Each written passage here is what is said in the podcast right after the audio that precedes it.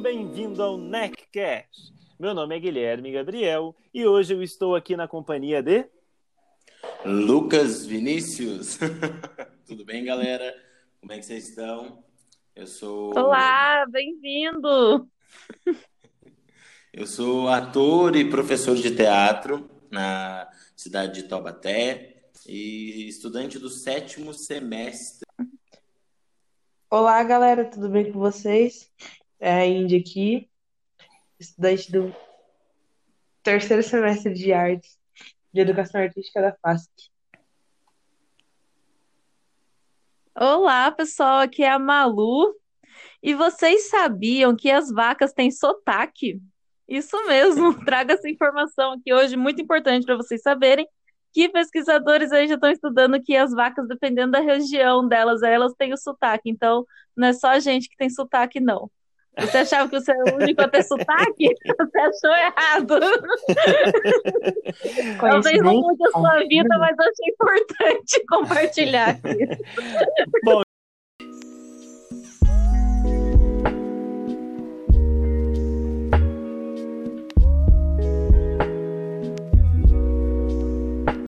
Bom, gente, brincadeiras à parte, nós estamos aqui hoje para falar de um tema que ele é muito polêmico, mas ao mesmo tempo ele é extremamente rico, cheio de conteúdo e nos ajuda a entender melhor a história do teatro no nosso país, que é o teatro afro. Então hoje nós vamos falar sobre a, a relação do teatro afro com o, o, a performance, né, toda essa história dos negros dentro do teatro, certo?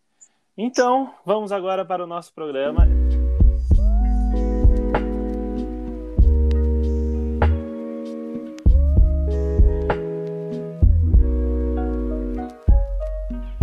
Bom, então para a gente começar, a gente precisa entender da onde que vem essa herança cultural negra do nosso país, né? Nós sabemos que o nosso país é um país colonizado, então ele foi colonizado aí pelos portugueses, espanhóis, né, todos imigrantes, e junto com eles eles trouxeram como escravos, né, o, o, a população da África. E essa população, né, africana, ela trouxe para o Brasil muita herança cultural. Então ela trouxe as comidas, as roupas, as danças, e isso fez com que o nosso país fosse um país rico em cultura certo? Então a gente precisa começar a entender da onde que vem esse contexto para a gente chegar no, no tema em si. E aí, anos depois, né, progredindo, todo mundo sabe aí que veio escravidão, abolição da escravatura tal. E tudo isso tem influência. Por que eu estou falando isso? Porque tudo isso tem influência na onde a gente vai chegar que são os movimentos teatrais negros. E se a gente for né, especificar, a gente chega aí em três bases né, principais, que são a performance negra, que ela pode ser feita com público ou não, e aí ela abrange a capoeira, o bumba meu boi, o maculelê, entre outras manifestações artísticas. Depois nós temos o teatro de presença negra, que este é mais relacionado a expressões artísticas feitas para serem vistas por um público de expressão negra, né? Então ali as pessoas que, que têm uma relação com a cultura negra ou participam daquela, daquela encenação, né? Que são pessoas negras participando. É, e por fim a gente chega aí na terceira terceira base que de fato é o, o, a modalidade do teatro que mais se destaca e que é admirado até os dias de hoje, que é o teatro engajado negro. Este sim é um teatro de militância, e ele é assumidamente de militância política, tá? Então lembra que eu falei lá do tempo da escravatura, tudo isso é importante, porque a gente sofre influências disso até os dias de hoje. Isso é uma coisa que não acontece assim é, de muito tempo e acabou. Não, isso acontece nos dias atuais. E é uma coisa que lá em 1944 o pessoal do Teatro Experimental Negro, né, do TEM, já tinha essa visão. Então, em outubro de 1944, surge a primeira proposta teatral do teatro negro engajado brasileiro, e que eles colocam, então, o nome de TEM. Né? Eles se propunham, a intenção deles era integrar o negro na sociedade brasileira e, e criticar a ideologia branca, valorizando a contribuição do negro à cultura brasileira e mostrar que o negro era dotado de visão intelectual e dotar os palcos de uma dramaturgia intrinsecamente negra. Isso é uma coisa que acontece até os dias de hoje, é uma luta, é uma persistência que vem desde 1944 e até os dias de hoje. Eu acho que até o Lucas pode falar bem melhor do que eu quanto a esse assunto, porque ele tem mais vivência até do que eu, certo, Lucas? Bom, é, certo, muito legal sua contextualização, Guilherme, de trazer o tem lá atrás, né? Que é essa briga por pela representatividade dos negros dentro da, do teatro. E assim, eu vou, eu vou dizer já de primeiro, né, que é importante que que vocês debatam sobre esse tema mais vezes sobre, aqui dentro do podcast e que assim eu sou um grãozinho de areia, estou literalmente começando é, há pouco tempo o teatro, então assim é, como é um lugar mais estudantil, né? E eu, eu agradeço muito o convite, primeiramente isso também, agradecer o convite mas que haja a possibilidade de vocês abrirem para convidar outros negros também, ou não só negros, mas estudiosos do tema, para a gente poder aprofundar um pouco mais. Eu vou tentar trazer aqui um pouco sobre a minha experiência olhando este lado dentro do teatro. Então, assim, é... se a gente for pensar na representatividade negra dentro do teatro, tanto dentro da atuação, ela é muito pequena, né? Então, a gente não costuma ter é, personagens negros, nós não costumamos ter representações negras presentes é, no dia de hoje. Ou, ou, então, o que acontece? A gente está tendo modificações. Aí você falou de três manifestações aí, né? Que são as manifestações culturais que já acontecem, que é a capoeira, o meu boi, assim por diante, ou o lugar depois dos negros, né? Dentro do, do teatro com suas atuações e depois nós viemos com um, um grupo mais específico e objetivo com a meta de mostrar esse lugar é, que o negro ele, é, ele está presente. E esse debate ele entra muito junto com o que a gente está dizendo hoje sobre afroculturismo. Que, qual é a representação do afroculturismo? Qual que é a intenção do afroculturismo? É dizer que os negros existem no futuro, né? Então, para quem não conhece o termo, o afroculturismo vem para dizer que eu, eu, peço desculpas agora, eu estou um pouco nervoso, esqueci o nome do pesquisador, mas ele observou que em filmes, em séries, em livros, em contos, em todos os lugares, o negro não ia para o futuro, o negro não estava no futuro. Então, se a gente pegar os filmes antigos de Star Wars, Star Trek e assim por diante, não, não se tinha negro. E aí a gente entra no lugar de se questionar que deve ter existido uma extinção do negro no futuro. Então, o afrofuturismo, ele, ele é um termo que a gente tem que usar e a gente pode usar esse termo para todos os lugares. A gente deve usar esse termo em todos os lugares, principalmente dentro do teatro. E aí, pensando nas experiências teatrais, eu vou falar uma coisa muito. uma questão mais individual, né? Eu comecei a fazer. É, acho que antes de tudo isso, antes de, de começar a falar do teatro, a gente tem que falar que muitas vezes o negro, dentro do estudo, ele é sempre o único, ele é sempre é, a minoria dentro de uma sala de aula. Então, antes mesmo até do teatro, eu no ensino médio, eu no ensino fundamental, eu estudava numa escola é, mais central da cidade, aonde eu para chegar até a escola a locomoção era muito maior. Então, assim, eu muitas vezes era o único negro dentro da sala. Então, se eu era o único negro dentro da sala no ensino médio, isso vai ser muito mais raro me ver dentro do teatro. Então, assim, é, ver pessoas negras estudando, independente de qual é o estudo, ele já, já é uma minoria. E quando a gente está falando de arte, a gente está falando de teatro, isso também acontece muito. Então, vou dar um exemplo que eu comecei a fazer teatro há oito anos atrás, em 2012, bem no finalzinho do ensino médio, e isso foi junto com, com outro curso que eu estava fazendo, e eu era o único negro da companhia. Aí depois entrou mais outras duas, três pessoas negras. E a gente estava indo. Isso foi no período de 2012. Então, assim, a, a internet estava começando a ter uma exploração um pouco maior. E esse debate de colorismo, esse debate do movimento negro, todas essas forças ainda não estavam com grande peso.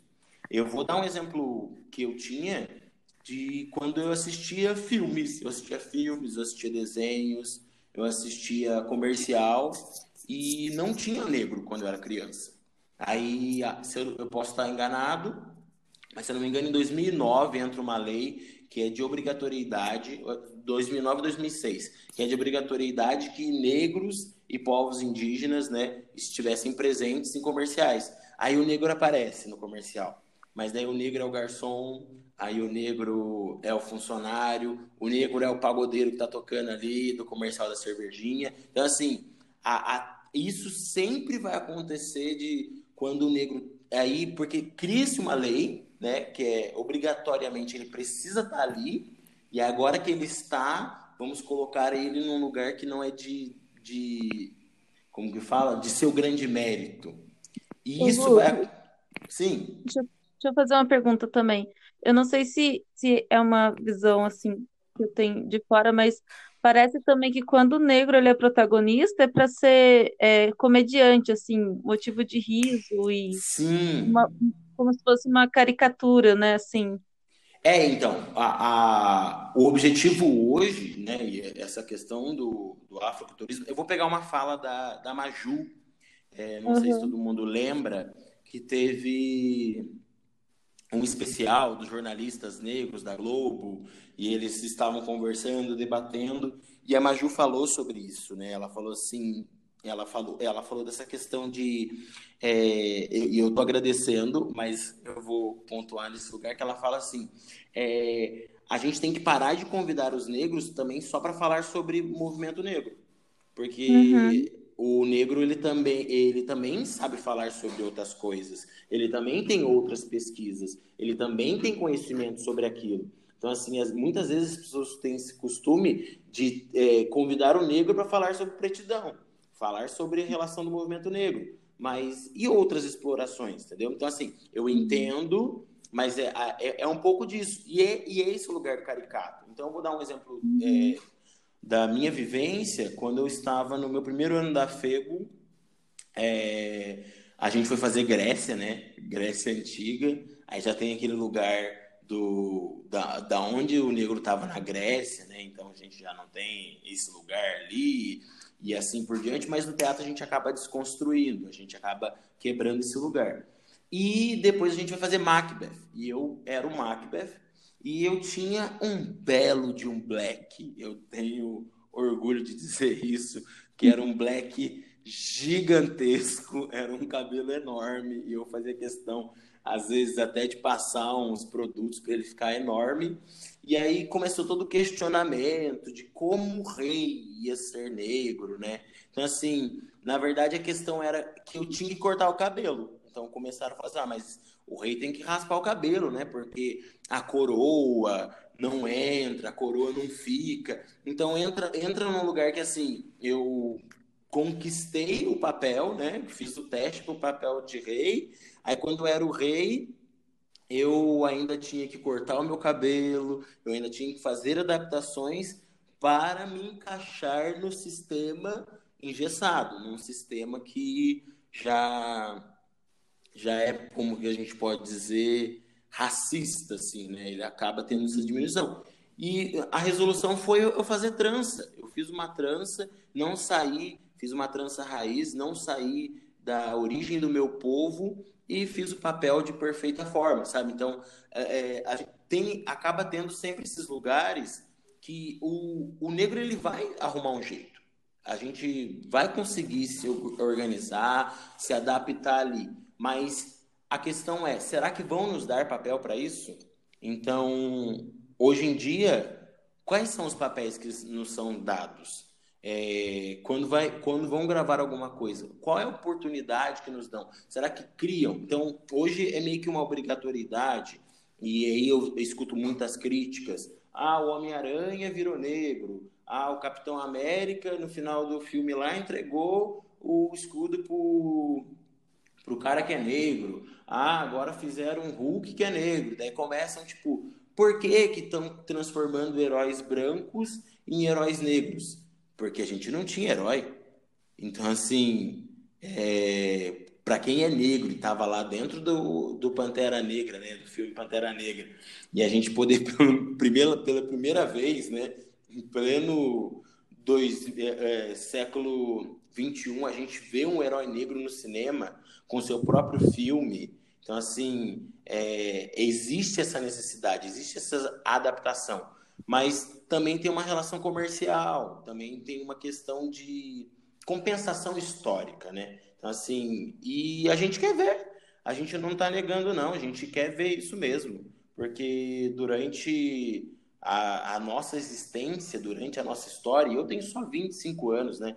Fico imaginando meu tio com 66, minha tia com 68, que talvez, se tivessem morrido antes, talvez nem tivessem visto um herói negro no cinema, né? Quantos negros não se viram no cinema, não se viram na televisão? Então, assim, eu estou falando de televisão, eu estou falando de cinema, porque são coisas muito mais expansivas que a, a, abrangem muito mais pessoas. E aí a gente vai trazer essa experiência para o teatro, que é uma arte.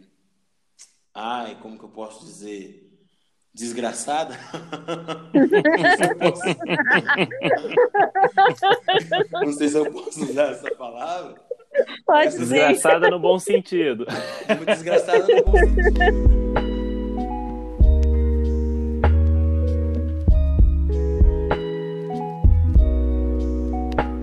Pensa, vamos, aí a gente tem que pensar matematicamente quantas pessoas negras têm oportunidade de fazer teatro, quantas pessoas negras é, tiveram oportunidade de obter este conhecimento, né, de chegar até este lugar. Porque se eu for pensar no estudo, eu só tive eu só cheguei ao teatro dentro de um curso técnico. Eu estava num curso técnico e eu descobri um pouco mais sobre o teatro e veio essa oportunidade para mim.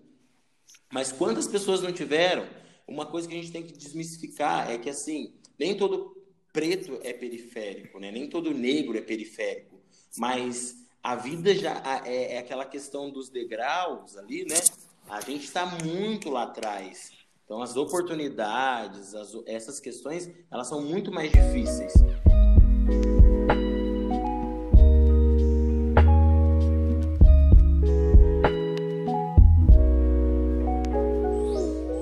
Assim, isso a gente não pode negar. Quem tem a, a, a disponibilidade para fazer arte é uma pessoa muito privilegiada. É, e você comentando, eu estava aqui pensando, né? Poxa vida, por que, que um rei não poderia ser negro, né? Poxa, por que, que um rei Sim. tem que desfazer o black para poder dizer que ele é rei? E isso é uma coisa que a história do nosso país ela vem, vem explicando, né? A gente vai estudando história, a gente vai conhecendo mais.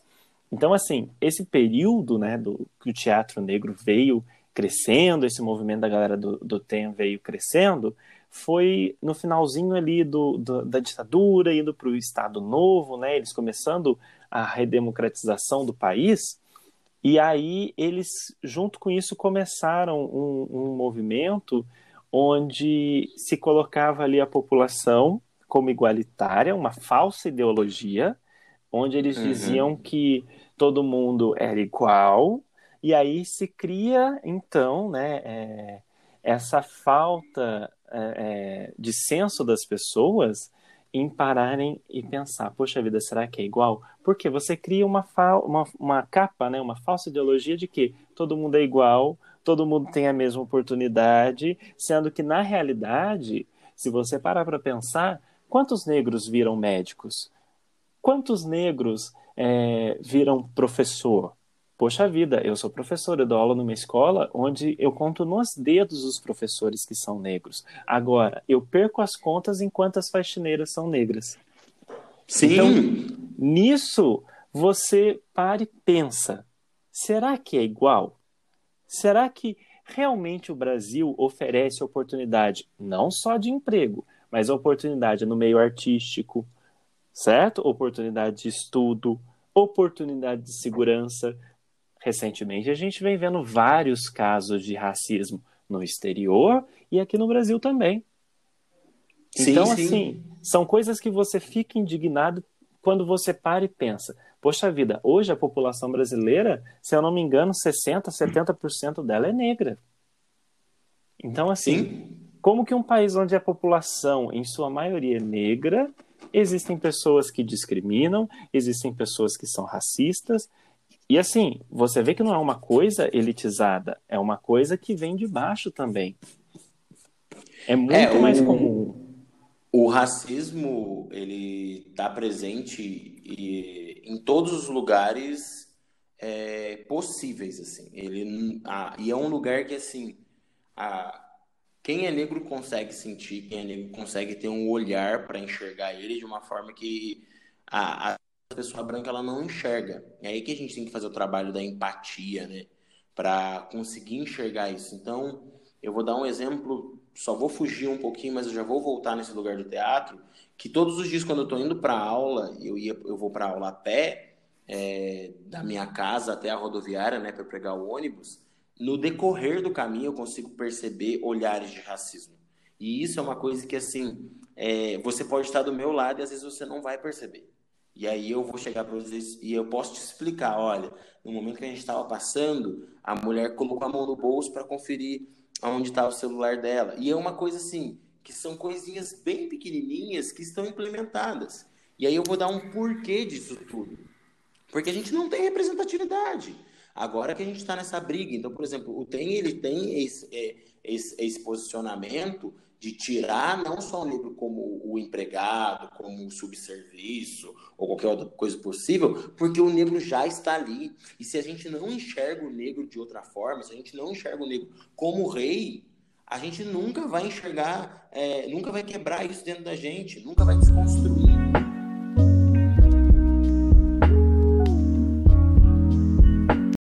Pegando essa linha aí que você falou sobre a questão que você teve que se adaptar em relação à sua conquista do papel de ser um rei, né? Uhum. Normalmente sempre acontece isso com pessoas negras, né?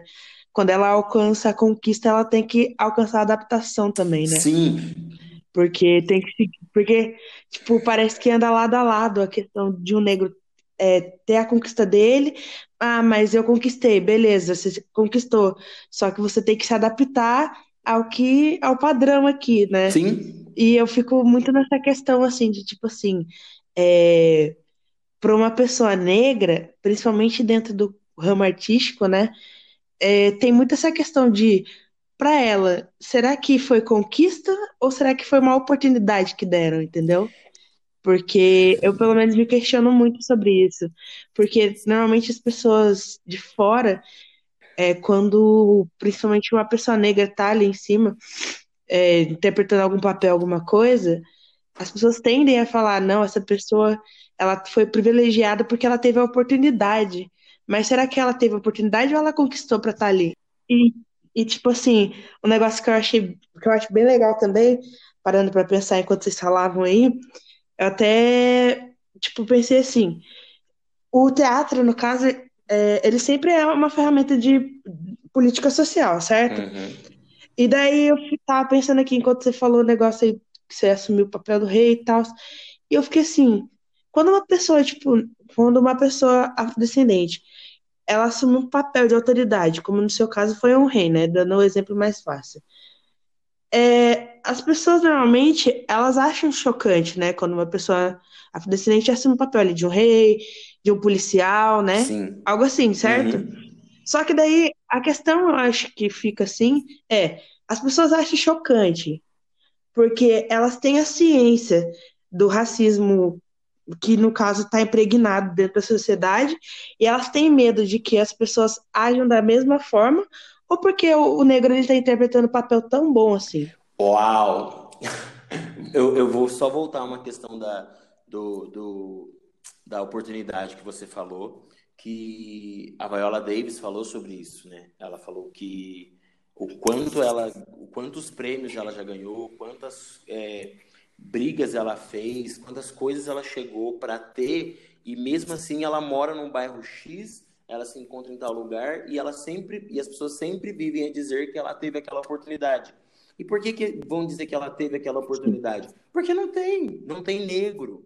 Então, assim, quando me convidam para alguma coisa, é assim, é uma oportunidade, mas porque a gente não tem, se a gente for pensar numa questão, eu eu tô sem número de porcentagem. Mas por que a gente não pode ter conquista? Toda hora tem que ser oportunidade. É, então, mas é é como é como se dependesse de alguém para poder Sim. alcançar o nosso tipo, e...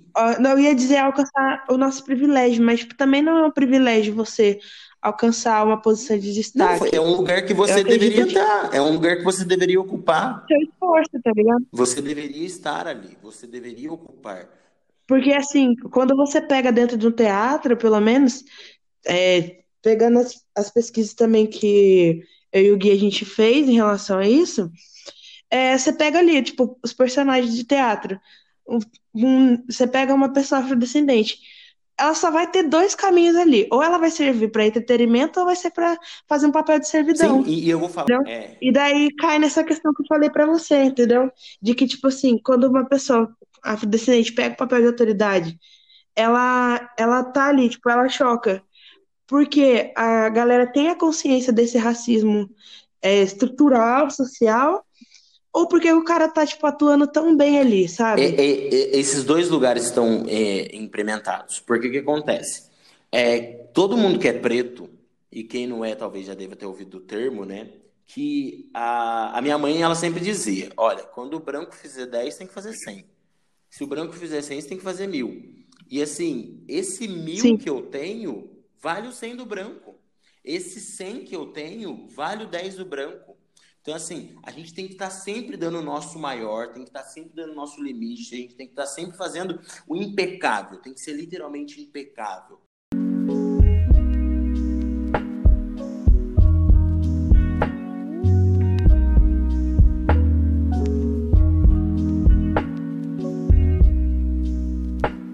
Dos, dos, artistas negros que nós temos no mundo, a gente tem Beyoncé, a gente tem Gandino, nós temos assim Snoop Dogg, e nós temos inúmeros artistas negros que eles são impecáveis. E você pode ter certeza que eles ouviam as mesmas coisas que o negro e eu ouvia. Que é de se fizerem 10, tem que fazer 100. Se fizer 6, tem que fazer mil. Porque você tem que ser impecável.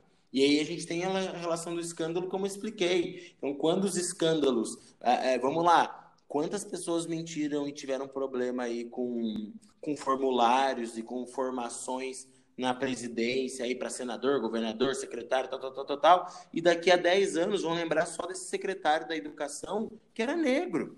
E quantos históricos a gente tem aí atrás de outras pessoas que fizeram a mesma fraucatua, sabe? Então, assim, é, os escândalos quando o negro acontece são maiores. Então, o negro tem que se destacar sempre mais. Não sei se responde. Parece que a sociedade está buscando o erro, né, em você.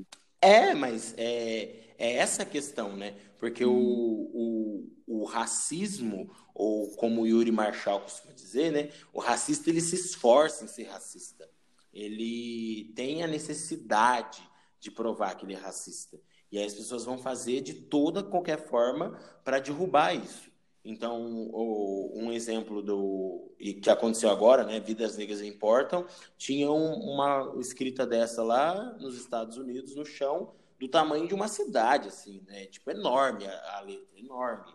Uma letra de 15 por 15, por exemplo. E a mulher teve a audácia de ir lá comprar tinta, de comprar todas as ferramentas, e ela estava pagando a letra do chão. Por quê? Porque ela se esforça. O racista ele se esforça para isso.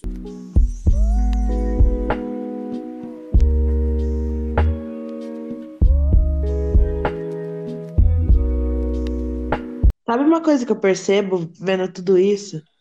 Que, tipo assim, é igual, por exemplo, aqui no caso, a gente tá fazendo um podcast, certo? É, onde a gente tá falando sobre essa questão do negro. E, tipo assim, eu tava aqui enquanto você tava falando aí, é, você tava falando sobre a questão dos artistas, né? Que eles têm toda essa questão da luta, né? Pra falar, pra, por ser negro. E daí vem, vem uma questão bem legal para mim, que é tipo assim, vendo a gente olhando assim, tipo, não, parece que não importa a, o papel. Quando eu digo tipo, papel, é na questão tipo, do destaque artístico do artista negro. Não importa, porque tipo, sempre a cor dele vai vir primeiro.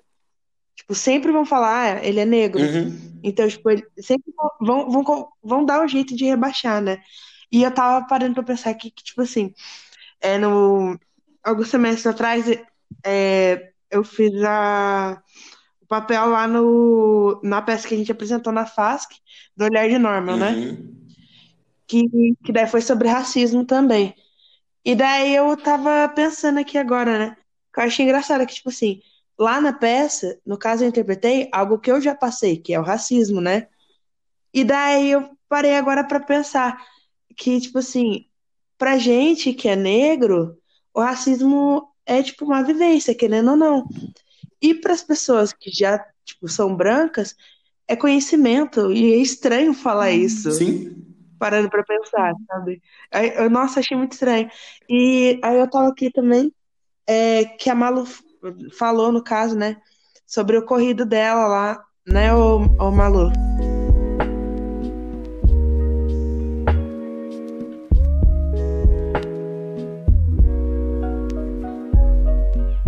Eu era amiga da pessoa e aí, aí a pessoa pegou e falou assim: Malu, fala você para você ver como você vai ser ouvida. E aí a, pessoa me falou o que falar e eu falei exatamente o que a pessoa negra estava ali tentando falar e não escutaram ela e me escutaram por eu ser branca. E, e foi, foi assim, eu já tinha já tinha tido muito, muitos debates, já tinha participado. Essa coisa que vocês falaram de conhecimento, tipo, é muito isso mesmo. Pra gente que é branco, é, é muito. É conhecimento, é, né? é, é, até, assim, é muito.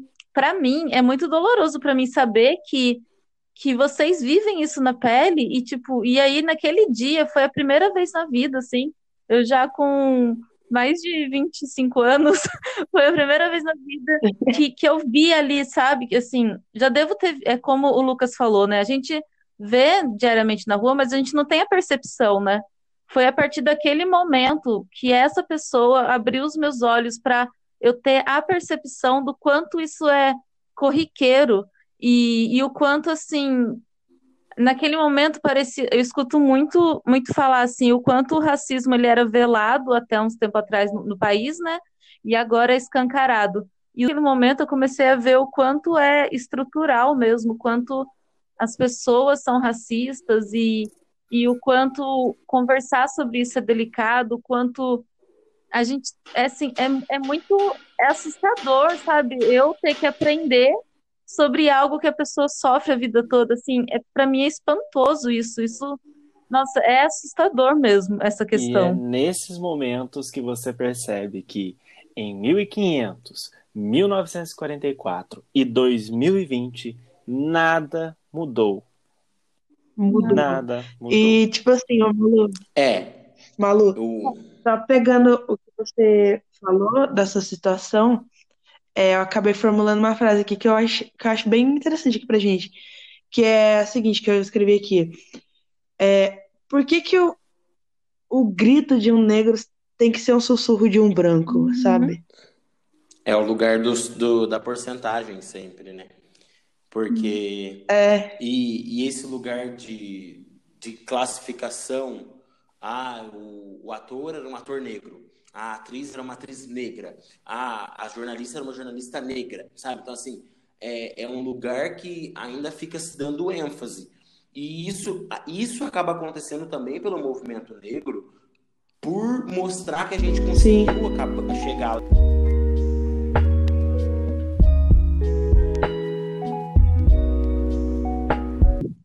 eu vou deixar aí de exemplo já a Netflix, Ela Quer Tudo, que é uma artista não só é, do teatro, né, que ela não é do teatro, mas ela é uma artista plástica.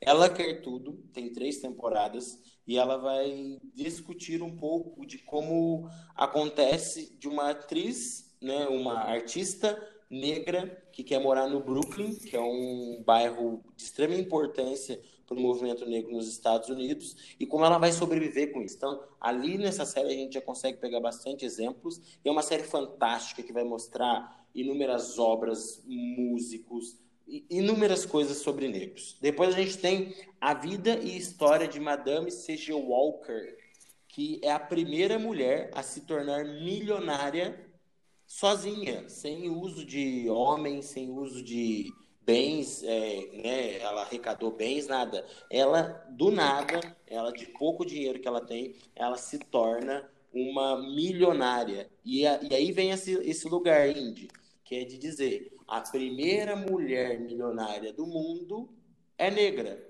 Mas a gente não precisaria dizer que ela é negra. A gente só precisava dizer: a primeira mulher milionária do mundo é ela.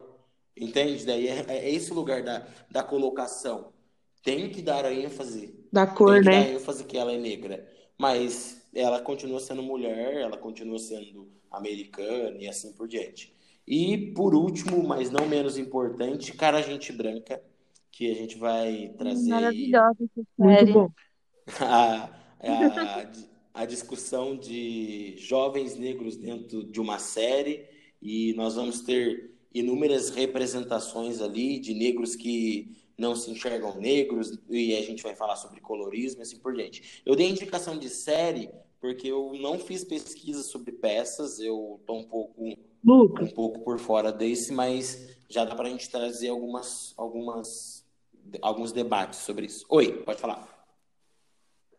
posso só acrescentar uma aí na sua, que eu acho Claro. muito interessante colocar aqui também, mediante, tipo, todas as situações que a gente vê na nossa cena atual, é Olhos que Condenam. Oh, perfeito.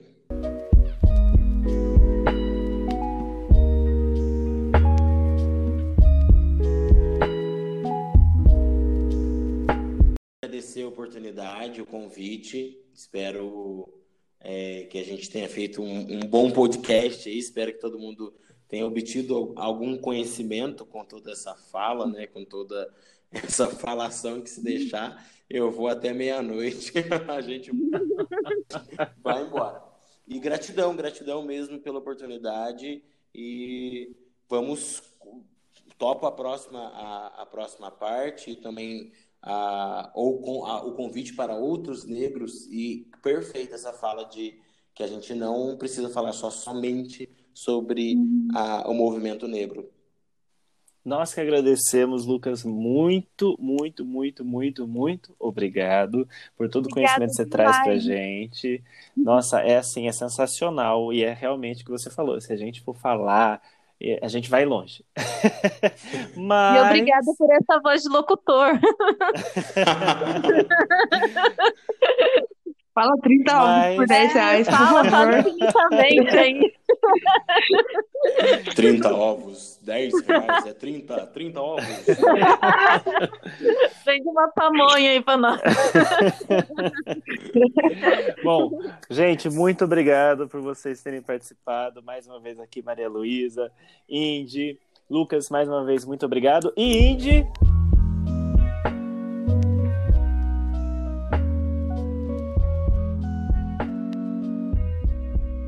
Perguntinha da semana, Indy. Tan, tan, tan. Se o racismo é claro, porque ninguém vê. Fica aí pra você, responda pra gente nas nossas redes sociais. Um grande beijo e até o nosso próximo podcast. Tchau, gente! Tchau, Tchau, gente! tchau.